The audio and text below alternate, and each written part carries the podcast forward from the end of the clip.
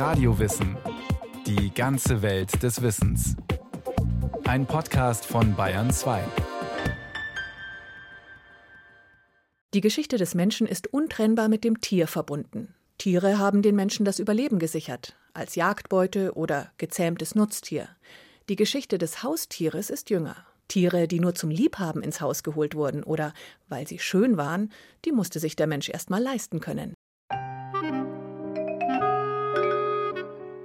Natürlich ist es auch so, dass die Beziehungen zwischen Menschen und Tieren nicht herrschaftsfrei sind. Es gibt eine Ausnahme, also mit so einer Ausnahme lebe ich auch zusammen, nämlich Katzen, die eine Katzenklappe haben, mit der sie rausgehen können oder nicht rausgehen können. Das ist sozusagen zurzeit so das Ideal der freiheitsliebenden Tiervorstellung. Die kommt und geht und wenn sie geht, sagt man zu ihr, komm bitte wieder. Ich habe zum Beispiel in einer größeren Voliere einen Schwarm Zebrafinken fliegen. Wenn Sie diese Vögel in einem Schwarm fliegen haben, dann zeigen die ein völlig anderes Verhältnis, als wenn Sie ein Paar in einem Käfig halten. Oder ich vergesellschafte Vögel verschiedener Arten miteinander. Sie kommen ja auch in der Natur miteinander vor. Da erlebt man Verhaltensweisen, die man nicht gewusst hat bis dahin. Die Vogelhaltung wie auch die Tierhaltung in den zoologischen Gärten hat zur Kenntnis der Lebensweise der Tiere in erheblichem Maße beigetragen.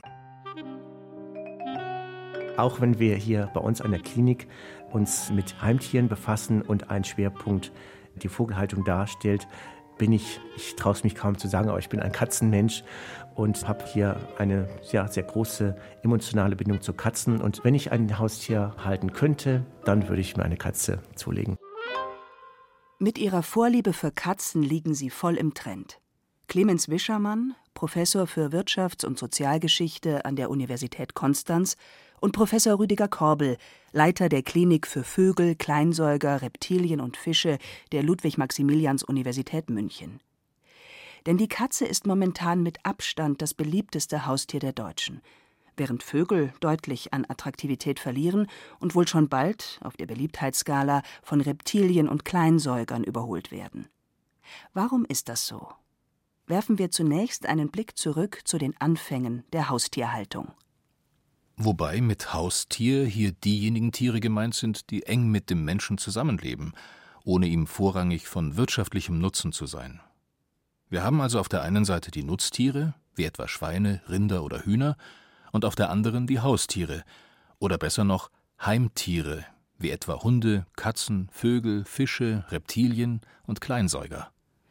Die Ursprünge beider Mensch-Tier-Lebensformen liegen zigtausende Jahre zurück und gehen mit der Sesshaftwerdung des Menschen in der Jungsteinzeit einher.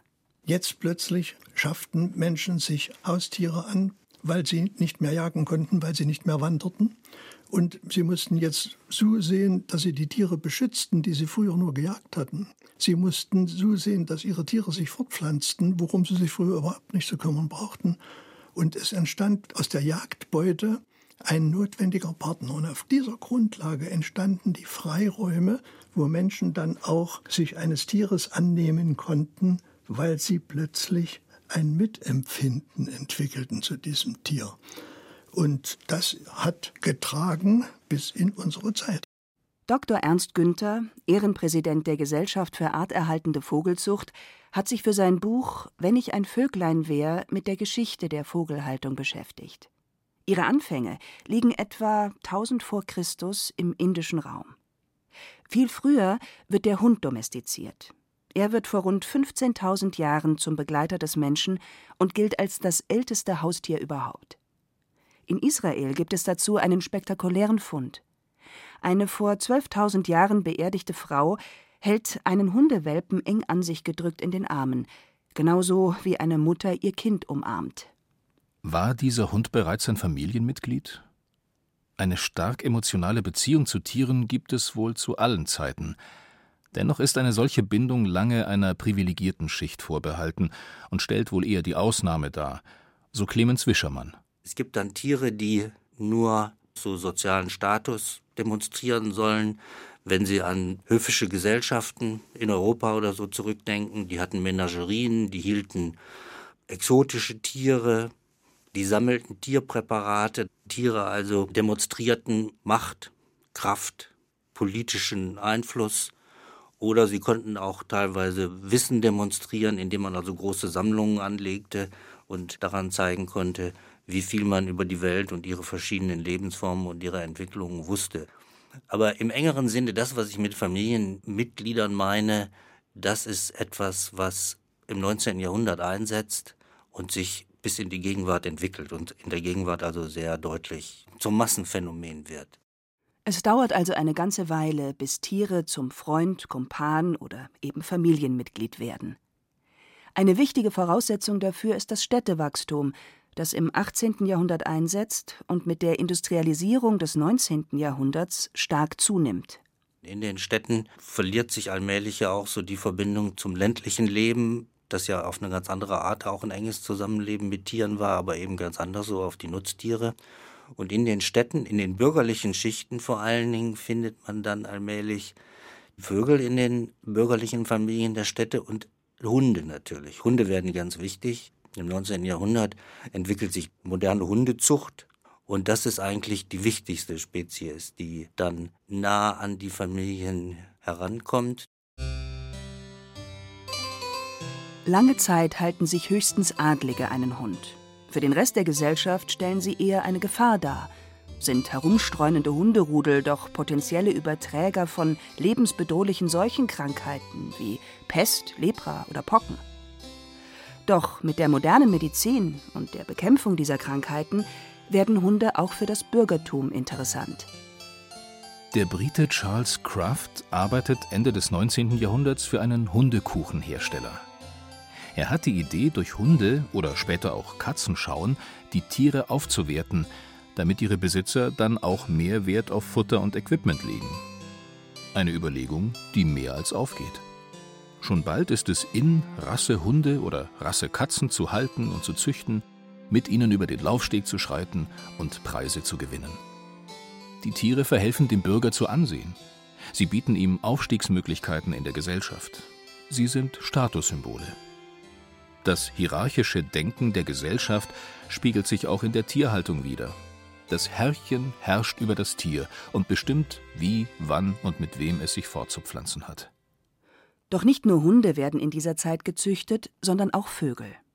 Die Vogelzucht gibt es zwar schon seit dem 16. Jahrhundert in Europa, doch erst im 19. Jahrhundert wird sie zu einem Massenphänomen, so der Vogelexperte Ernst Günther.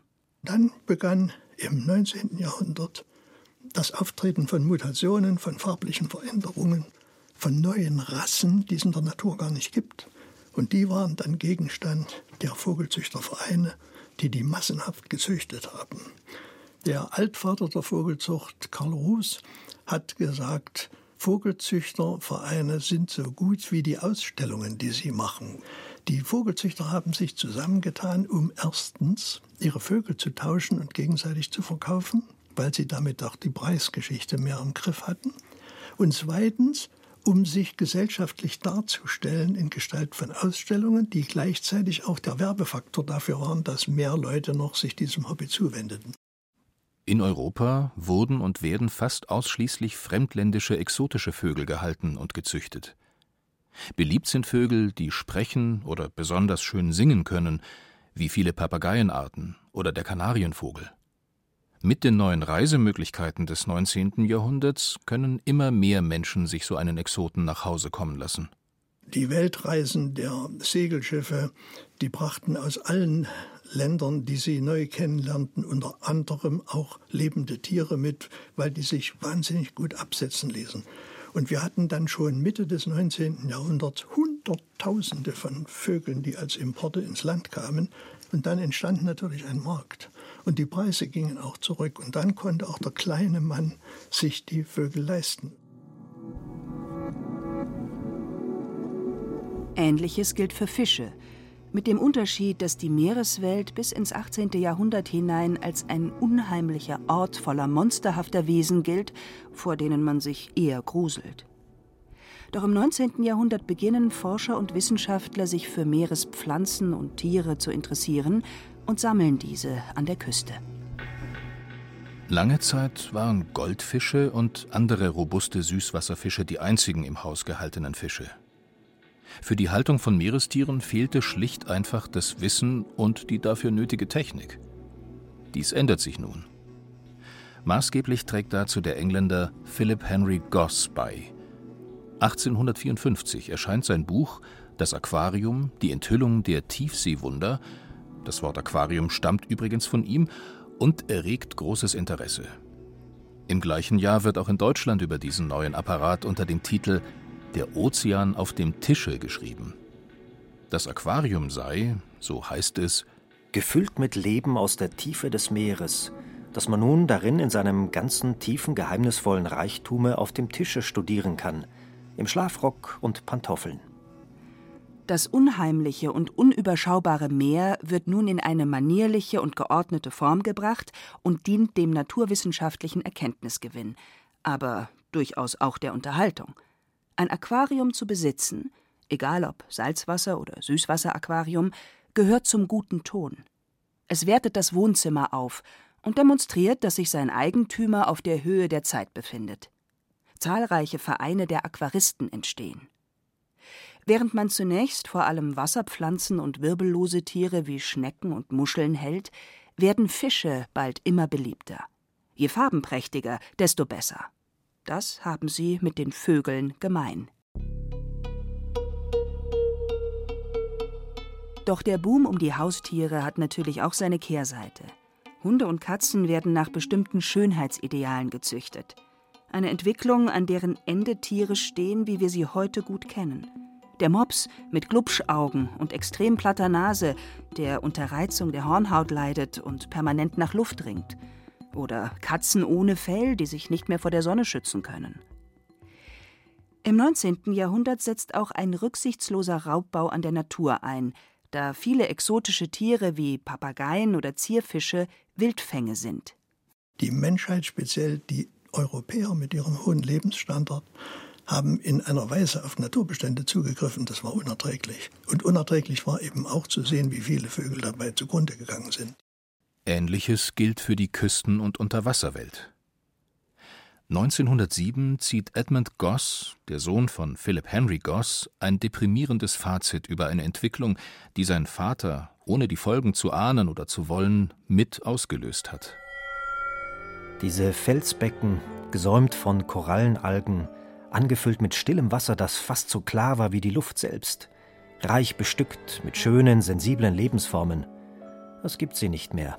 Alle sind sie profaniert und gelehrt und entwürdigt worden. Eine Armee von Sammlern ist über sie hergefallen und hat sie bis auf den letzten Winkel geplündert. So ist es nicht verwunderlich, dass schon im 19. Jahrhundert die ersten Tierschutzvereine entstehen. Doch ursprünglich geht es ihnen noch mehr um das Wohl des Menschen als um das Tierwohl. Daraufhin gibt es dann erste Gesetze, die verbieten, also etwa das Prügeln oder so von Tieren in der Öffentlichkeit, weil man Angst davor hatte, dass diese Grausamkeit gegenüber den Tieren sich in Grausamkeit gegenüber Menschen verwandeln würde. Und da ging es im engeren Sinne also noch nicht so sehr um die einzelnen Tiere, sondern eigentlich immer noch um die Menschen. Doch mit der Zeit rückt immer mehr das Wohl des Tieres in den Vordergrund und der Einfluss der Tierschützer nimmt zu. Seit 2005 ist der Import von Wildvögeln in die Europäische Union verboten.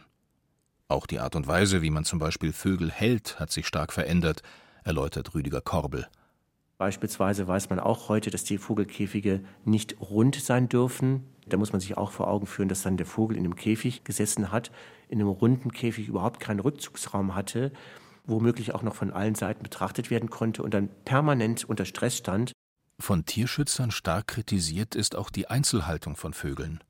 Eine Haltungsform, die, so ist sich Ernst Günther sicher, jahrhundertelang die Haltungsform überhaupt war. Wenn vor tausend Jahren die Vogelhaltung entstanden ist, dann hat doch niemand Volieren gebaut. Aber vorstellen könnte ich mir eine Prinzessin aus Tausend und einer Nacht, die in ihren Gemächern ein Körbchen stehen hat mit einem Halsbandsittich drin, dem sie süße Feigen füttert und der sie dafür beplappert. Es hat anteilig an der Vogelhaltung eine unterschiedliche Rolle gespielt und ich bin überzeugt, am Anfang war es ausschließlich diese Haltung. Tiere hinter Gittern? Das, so sind sich viele Tierfreunde einig, ist überhaupt nicht mehr zeitgemäß. Und die Diskussionen darüber, wie eine artgerechte Tierhaltung aussehen könnte, sind zahlreich und oft hitzig. Fakt ist, dass die Vogelhaltung aus der Mode gekommen ist und die Vogelzuchtvereine an Mitgliedern verlieren. Das liegt, so Clemens Wischermann, auch an veränderten Wertvorstellungen, wie man sie am Beispiel der Hunde- und Katzenhaltung sehen kann. Aber es gibt so, sagen wir, um die sieben Millionen Hunde in der Bundesrepublik und etwa zwölf Millionen Katzen. Und das Interessante daran ist, dass es eigentlich immer mehr Hunde gab und weniger Katzen. Und dieses Zahlenverhältnis hat sich also so in den letzten 20 Jahren umgekehrt. Also, dass es sehr viel mehr Katzen gibt. Hunde stehen einfach für eine hierarchische Gesellschaft mit Abstufungen. Hunde stehen für Treue, Zugehörigkeit. Und Katzen haben den Ruf, dass sie freiheitsliebend sind und sich nicht sehr disziplinieren lassen. Da stehen diese beiden Tiere, die den vielen Menschen so nah sind, stehen auch für unterschiedliche Wertigkeit, für unterschiedliche gesellschaftliche Werte. Mag sein, dass der eine oder andere lieber ein Tier hält, das sich frei bewegen kann. Ernst Günther führt für die Abnahme der Vogelhaltung jedoch einen anderen Grund ins Feld. Vögel sind diejenigen Heimtiere, die die stärkste Bindung des Menschen erfordern. Es gibt nur unter ganz ausgesuchten Bedingungen die Möglichkeit, einen Vogel nicht jeden Tag betreuen zu müssen. Wenn Sie heute eine Schlange oder ein paar Eidechsen oder ein Aquarium haben, dann können Sie ohne weiteres mal drei Tage wegfahren. Bei einem Vogel geht das nicht. Ein Vogel muss jeden Tag frisches Wasser bekommen und jeden Tag frisches Futter bekommen. Hunde kann man mitnehmen, wo Leute überall Hunde mitnehmen heutzutage. Ich warte darauf, dass ich demnächst in der Oper neben einem Hund sitze. Und einen Vogel habe ich dort noch nicht gesehen. Rüdiger Korbel, der Leiter der Klinik für Vögel, Kleinsäuger, Reptilien und Zierfische in München, bestätigt diese Einschätzung. Auch wenn es durchaus sehr enge Beziehungen zwischen Mensch und Reptil gäbe, würden in der Summe Reptilienbesitzer doch weniger Zeit in ihr Tier investieren als Besitzer anderer Tierarten. Während zum Beispiel Hundebesitzer oft alles tun und viel Geld aufbringen, um ihren kranken Hund zu heilen, kaufen sich Reptilienbesitzer eher einfach ein neues Tier, bevor sie ihr Reptil kostenaufwendig behandeln lassen.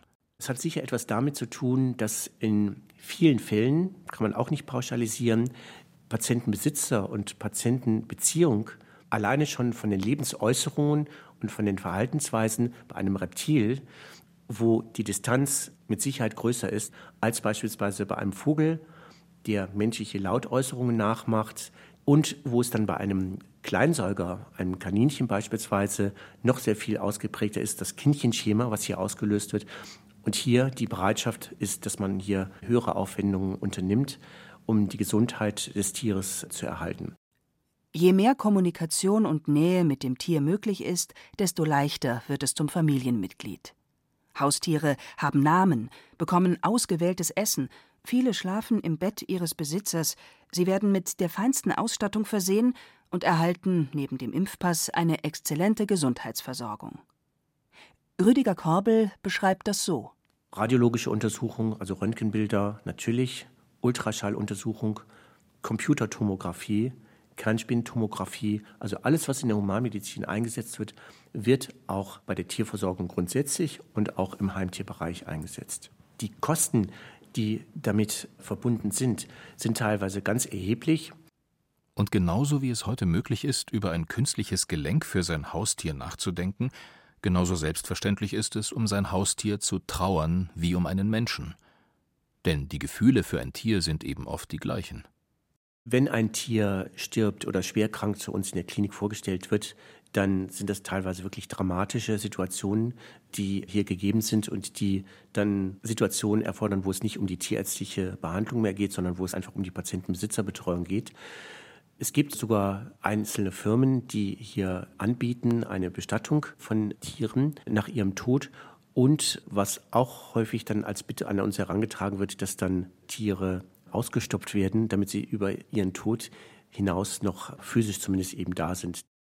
Wie sehr Menschen an ihren Haustieren hängen und was sie alles für sie zu tun bereit sind, wirkt oft kurios. Manch einer bringt seine Schildkröte ins Wellness Center, um ihr eine Entspannungsmassage zu gönnen, oder lässt den Hund mittels Laufband oder Aquaerobik trainieren. Ganz zu schweigen von all den Behandlungen, die so manches Tier im Beauty-Bereich erwarten. Tierbesitzer skypen mit ihren Liebsten, wenn sie getrennt sind, oder schreiben ihnen Postkarten. Für den einen ersetzt das Tier ein Kind, für den anderen vielleicht den Ehemann oder die Ehefrau. Fakt ist, dass Tiere in vielen Haushalten zum Lebensmittelpunkt werden. Die Gründe dafür sind vielfältig. Während Tiere im 19. Jahrhundert noch dazu dienen, in der Leistungsgesellschaft mithalten zu können, sollen sie heute eher helfen, ihr zu entfliehen. Tiere dienen der Entlastung, halten körperlich fit, bieten unproblematische Nähe. Ein Tier gibt keine Widerworte. Oder fungieren als Kontaktvermittler. Wer einen Hund spazieren führt, bleibt selten allein. Und während man früher noch stolz den Rassehund vorzeigte, ist es heute angesagt, einen Mischling aus dem Tierheim zu holen. Das fühlt sich für viele inzwischen besser an. Es ist wissenschaftlich mehrfach bewiesen, dass Tiere uns Menschen gut tun. Wie sehr das auch andersherum der Fall ist, ist eine Frage, die heute eingehend diskutiert wird. Natürlich auch im Zusammenhang mit der Massentierhaltung, die im krassen Gegensatz zur Heimtierhaltung steht. Vielleicht kann das enge und liebevolle Miteinander mit Haustieren, wie es heute üblich ist, ja Auslöser sein für eine Entwicklung, an deren Ende man auch dem Tier und seinen Bedürfnissen möglichst gerecht wird. Ein Umdenken in diese Richtung gibt es auf alle Fälle längst und zeigt gerade im Bereich der Vogelhaltung erste Früchte. Noch einmal Ernst Günther.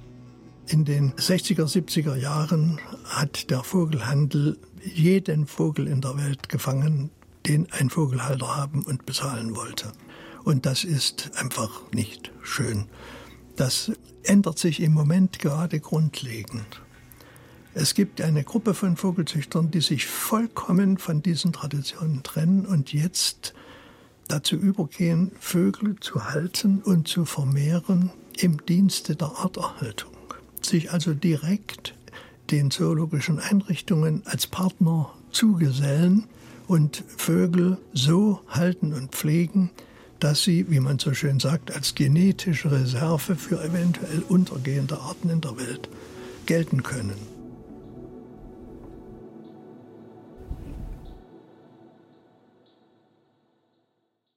Das war eine weitere Episode des Radiowissen Podcasts. Silke Wolfrum erzählte die Geschichte der Heimtierhaltung. Regie führte Rainer Schaller. In der Technik war Roland Böhm. Es sprachen Hemmer Michel, Christian Baumann und Carsten Fabian. Redaktion Bernhard Kastner.